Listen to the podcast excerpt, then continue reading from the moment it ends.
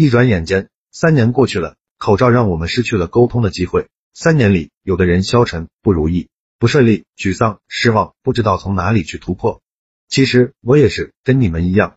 两千零二十三开始了，我整理了一千句社交话术，一千个情商技巧，一千个口才技巧，一千个职场技巧，放在我的公众号“说话细节”，希望这是一个新的突破点，帮助更多迷茫的人去突破，去融入新的社会。未来二十年，希望大家都能有一个非常有价值的人生。祝你不再犹豫。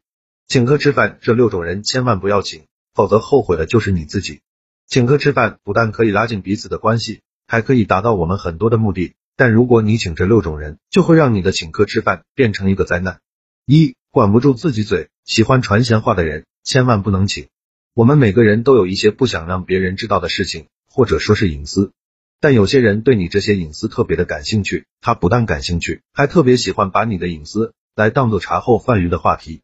这样的人，你请客吃饭的时候千万别叫他，因为你完全不知道他什么时候会说一些闲话，不但会把大家的气氛搞僵，甚至还会让别人觉得你和他是同样的人。你也千万不要觉得他从来不说你闲话，那是因为闲话都是在背后说别人的，说不定你已经成为他无数次闲话中的主角了。二、酒品差、爱惹是生非的人，千万不能请。有些人特别喜欢喝酒，一喝就喝醉，喝醉后呢就乱发酒疯，胡言乱语。这类人不但酒品差，而且还喜欢惹是生非，请这样的人一起吃饭，只会把饭局搞砸。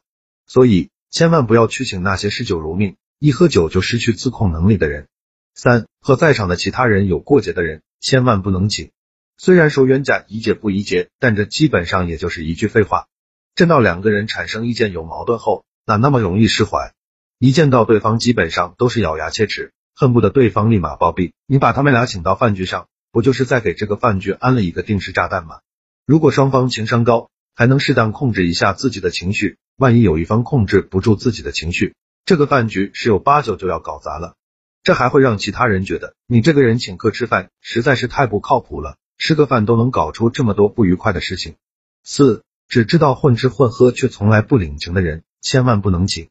有些人特别喜欢混吃混喝，他去饭局纯粹就是吃喝。无论你对他付出多少，也换不来他对你的信任。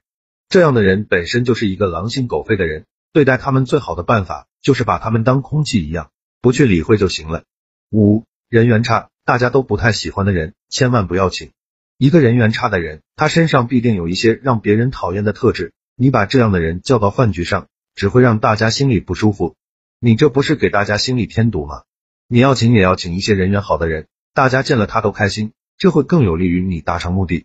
六和本次饭局无关的人不要请，请客吃饭，那吃饭是次要的，最重要的是通过这次饭局来达到自己一定的目的。所以那些和你的目的无关的人就不要请了。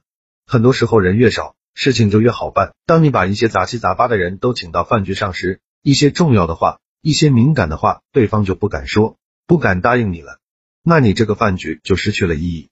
好了，今天主要给大家分享了请客吃饭的时候。不能请的六种人，希望对你有所帮助。